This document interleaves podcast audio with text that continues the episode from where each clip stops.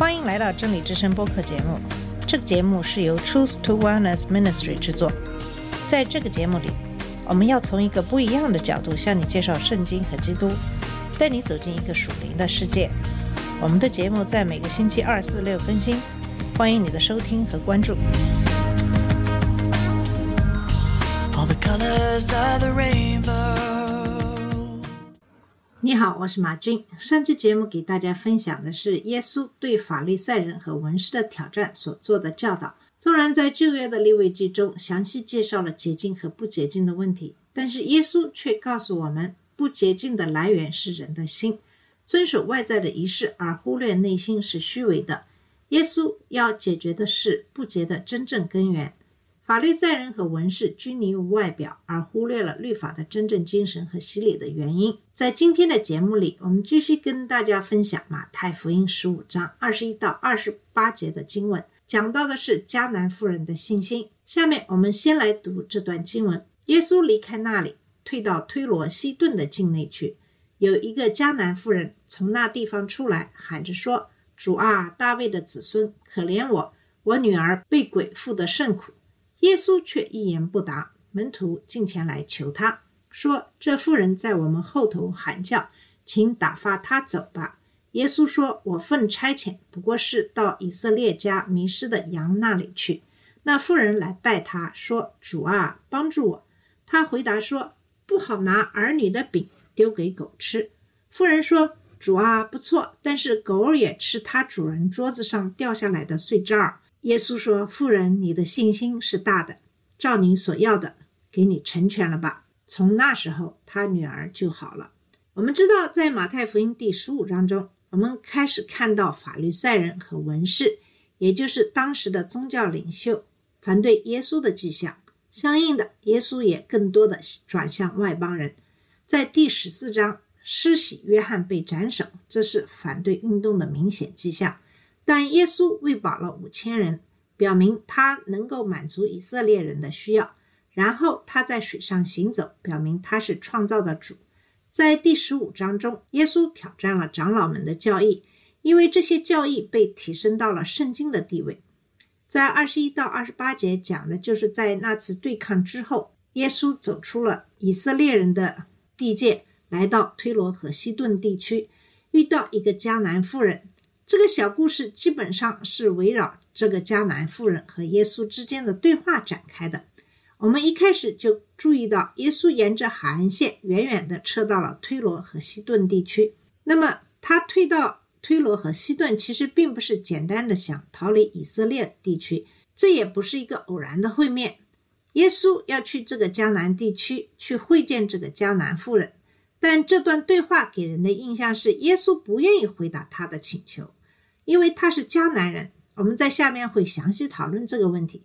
因为在这段对话的种族层面上，显然有一些非常强有力的东西在起作用。显而易见的是，这个女人并不打算放弃，而是不断的恳求。即使她有迦南人的背景，所以基督承认她的伟大信仰。这种对比的确非常的突出。在以色列，耶稣正试图说服人们他是弥赛亚，并被要求用神迹来证明这一点。但是在外邦人的领土上，他遇到了一个确信他是弥撒亚的女人，他不能阻止他的努力，因此他表面上试图搪塞他的行为是一种考验，而他的巨大的信心一定让主耶稣感到满意。这段记载也出现在马可福音七章二十四到三十节中。马可在某些方面给了我们更多的一些信息。耶稣来到这个地区，进了一间房子，不想让人知道。那位妇女听说了这件事，就来找他。马可解释说，他是希腊人，出生在叙利亚、腓尼基，这是北方国家的典型特征。因为在耶稣时代之前的一段时间里，他是由希腊人统治的，该地区的人是混合国籍的。马可福音中没有写门徒建议把他送走，也没有写耶稣说他只被派往以色列的迷途羔羊那里。学者们认为这句话是后来加到马太福音中的，作为对马太福音中的犹太教会与外邦人关系的指导。但是这没有什么意义。此外，我们对马太的教会了解不多。此外，马太福音已经在马太福音十章六节中饱含了耶稣的这种说法。马太福音的犹太读者会有兴趣知道耶稣在外邦人的土地上为一个迦南妇人行了神迹。马可福音的主要读者是外邦人，这句话需要向他们做很多的解释。耶稣以前也医治过外邦人，但是总是在犹太人的领地。那么二十一节讲耶稣退到推罗和西顿，推罗和西顿是腓尼基人的两个主要城市。就在加密山以北的海岸上，在旧约时代，这都是腓尼基人的地区，更多的是被称为迦南人的部落。这个词并不是指一个特定的族群，而是指生活在迦南地的不同群体的混合体。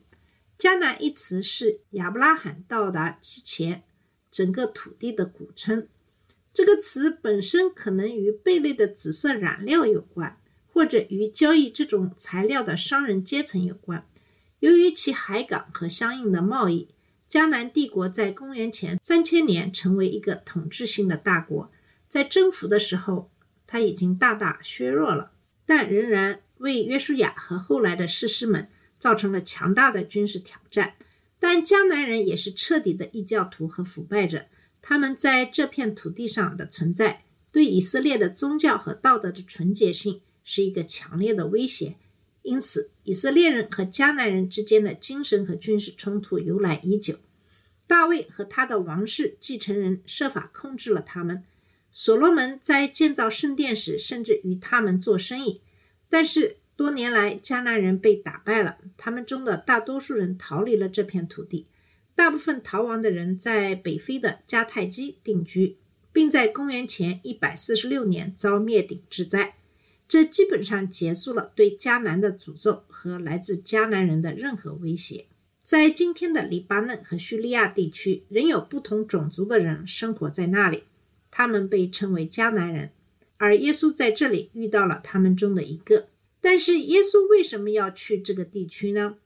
他从与法利赛人和长老的冲突中撤出，向北走了大约三十至五十英里，进入外邦人的国家。他以前也曾撤出过。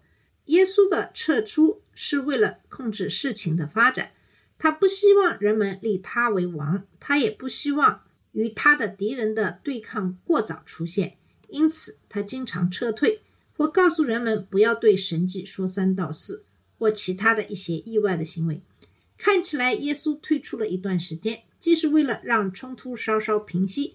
也是为了在这个行为中把注意力转向外邦人，这个时间点是非常重要的，也就是犹太领袖正在拒绝他，而几乎不认识他的外邦女人正在寻求怜悯。在二十二到二十八节的对话引出迦南妇人的信仰，妇人来向耶稣哭诉：“主啊，大卫的子孙，请怜悯我，我的女儿正在遭受可怕的疾病，我的女儿被鬼附的。”很厉害。鉴于马太对他是迦南人的描述，他的话很有意义。他很清楚犹太人和迦南人之间的古老争斗。他相信他是应许的弥撒亚。但如果那是真的，那么对他来说就是一个犹太国王大卫的儿子。因此，他对他和他的土地拥有主权，而他所能做的就是哭着求饶。他的话打开了旧的伤口。但他对他的女儿很绝望，所以会向来访的犹太王呼喊怜悯。正是这个环境和他的话，促使门徒们，然后使耶稣做出了他们的反应。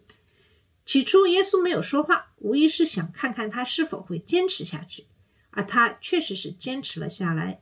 跟着他在街上哭喊，门徒们说打发他走。现在这可能有几种不同的意思，他们可能是说把他送走，因为他是个讨厌鬼。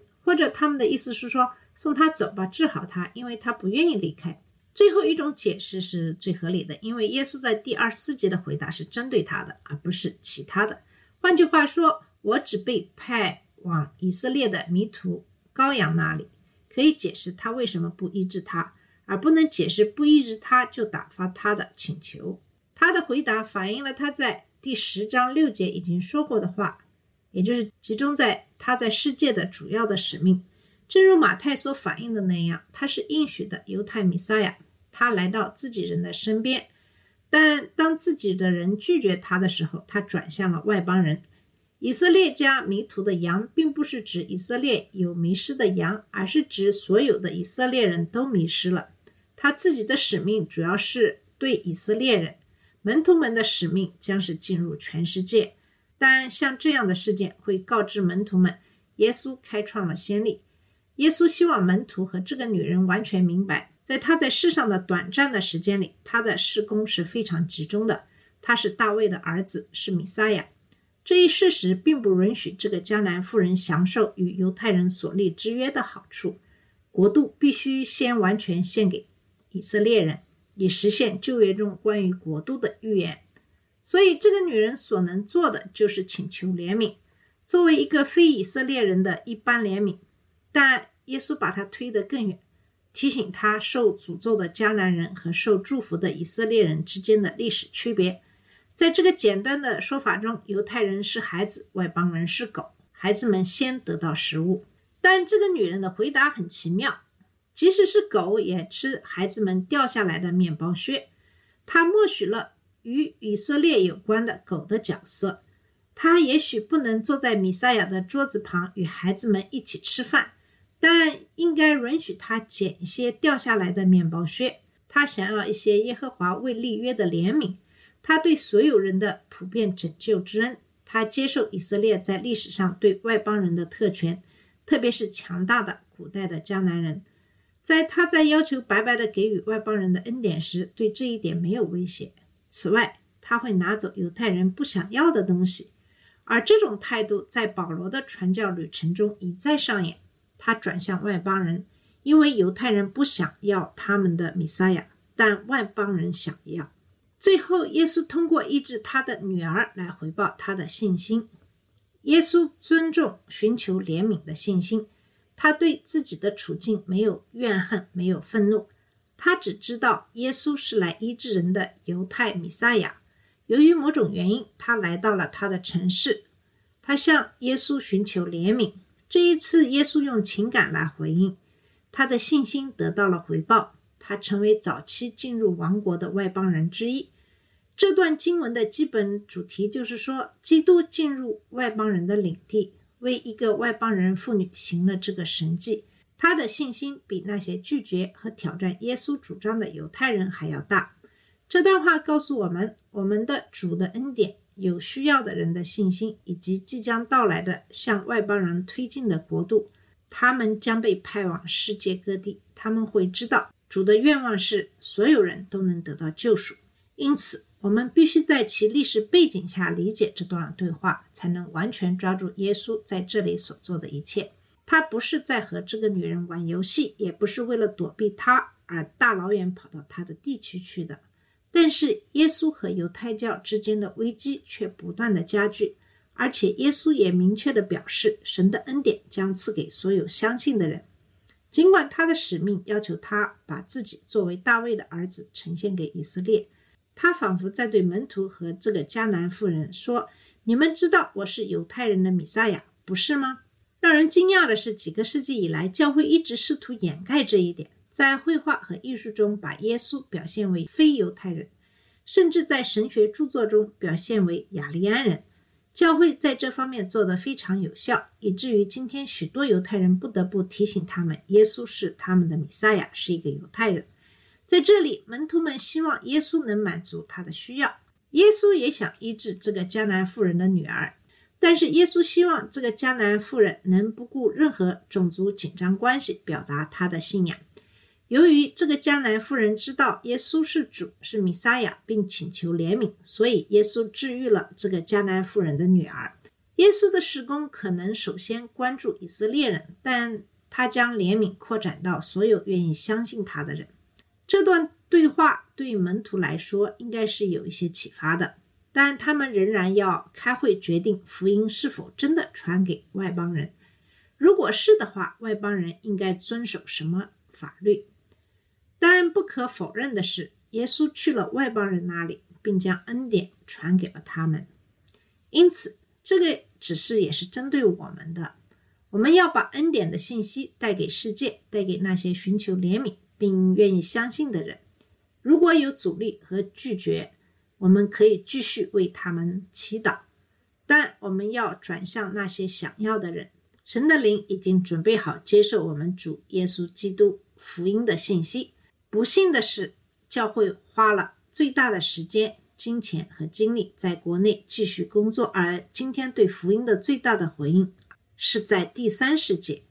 在美国，几乎每个角落都会有教会和施工，但是在其他国家，有人在寻求神的恩典，而这种需求却远远没有得到满足。好了，我们今天的节目就到这里。今天给大家讲的是江南妇人的信心。谢谢你的收听，我们下次节目再见。这里是真理之声播客节目真理之声是 truth to wellness ministry 旗下的一个节目由 truth to wellness ministry 制作和播出如果你有什么想跟我们分享请给我们发电子邮件我们的邮箱地址是 truth to wellness at gmail dot com 你也可以直接去我们的网站 www truth to wellness dot com 浏览更多的信息下次节目再见 all the colors of the rain